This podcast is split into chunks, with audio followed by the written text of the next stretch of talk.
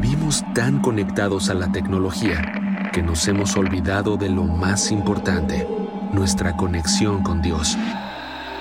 Cargado de emociones, introspección, autenticidad y mucho corazón, cada episodio acompaña a Conchita Vargas Lugo a un viaje transformador y revelador, en donde el fin principal es regresar a nuestra esencia para conectar con Él, nuestro Creador. Esto es Elijo creerle a Dios, el podcast.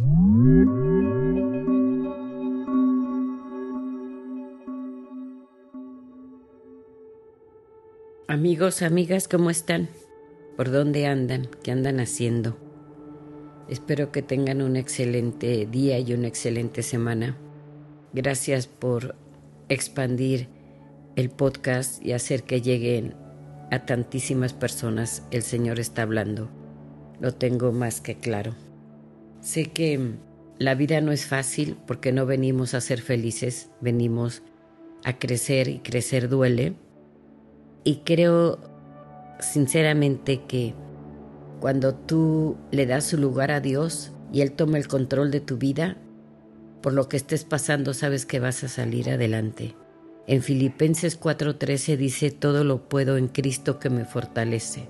El único que está en control de lo que te pasa, de lo que sientes, de esos gritos ahogados de ayuda para salir de donde estás, el único es Cristo. En Romanos 8:28 dice, y sabemos que los que aman a Dios, todas las cosas les ayudan a bien esto es, a los que conforme a su propósito son llamados. Todo obra para bien. Cuando estás en un proceso de separación de un divorcio, tú piensas que está mal, que abusaron de ti, que te engañaron, y está todo negro. Y luego los hijos, y, y se viene un caos completo. ¿Cómo se sale de ahí? Yo nunca he vivido un divorcio porque nunca me casé pero sí viví separaciones. Cerrar la puerta es bien difícil y seguir adelante pues mucho más. Lo único que creo es que si tú te acuerdas de algo que te pasó muy duro y ya pasó el tiempo, te das cuenta que las cosas se van enfriando, se van poniendo en su lugar y el caos del principio se convirtió en caminos que conoces, caminos rectos te alejaste de donde tenías que alejarte, porque el Señor Jesús siempre nos va a quitar lo que nos haga daño, pero para ti, para mí, pues obviamente que no queremos que nos quiten lo que queremos, pero lo que queremos realmente es lo que nos conviene. Seguro que con quien estás estás dando buen ejemplo a tus hijos. No importa si esto lo aplicas si eres hombre o eres mujer. Al final de cuentas, el duelo de una separación es de dos personas y los hijos normalmente hay que protegerlos. Jamás hablarles mal de su papá o de su mamá, porque el corazón del hijo se tiene que proteger, porque si no es una cadena que él va a continuar de rencor.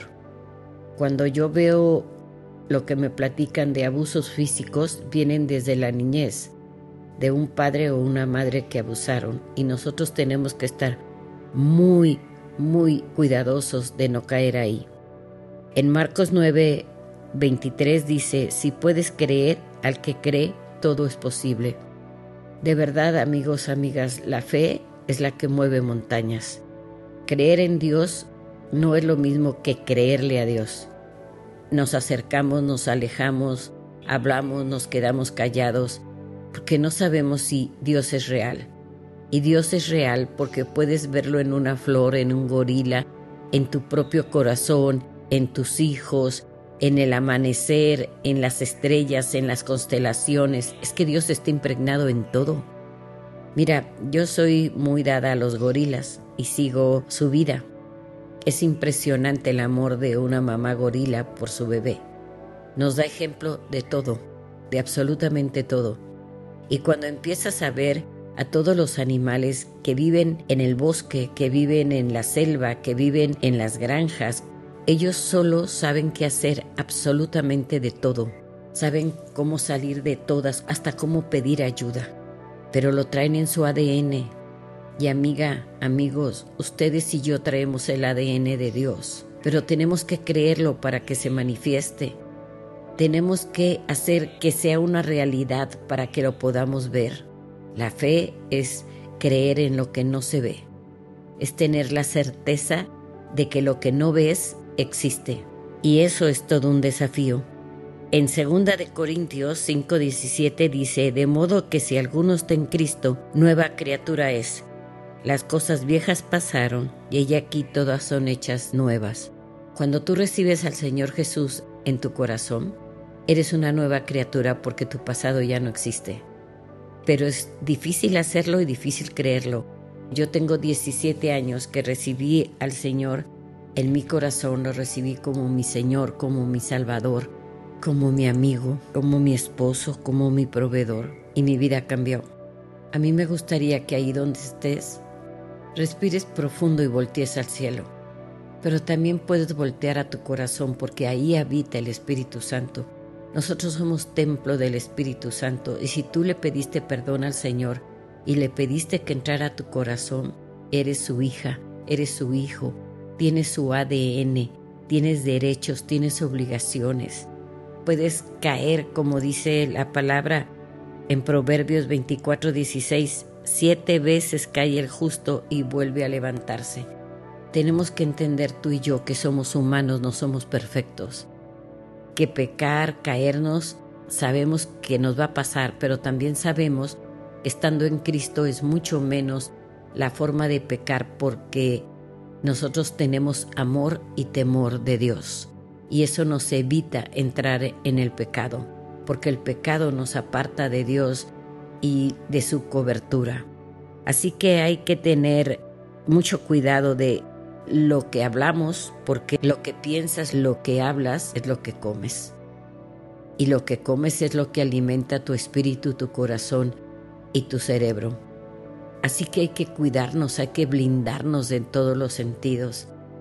Yo le pido al Padre, Señor, Aquí estamos juntos buscándote, pidiéndote que entres a nuestro corazón, que nos perdones y que nos des la fortaleza, Padre, para seguirte, para creerte. Aumenta nuestra fe, danos sabiduría divina y Señor, que la fe, que es la certeza de lo que no se ve, se empape en nosotros.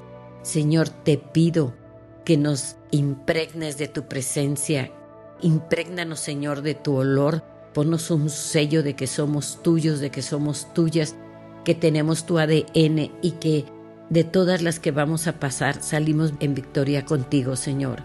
Ayúdanos a creerte, no nada más a creer en ti, sino a creerte, porque conocemos tu palabra, porque la leemos, porque la seguimos, porque la honramos, la obedecemos y la compartimos.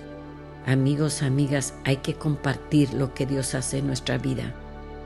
Espero en el próximo capítulo hablarles a las madres solteras, a los papás solteros, porque esa es una constante el día de hoy.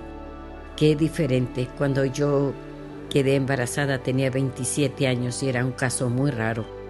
Hoy es lo más común y no debería de ser.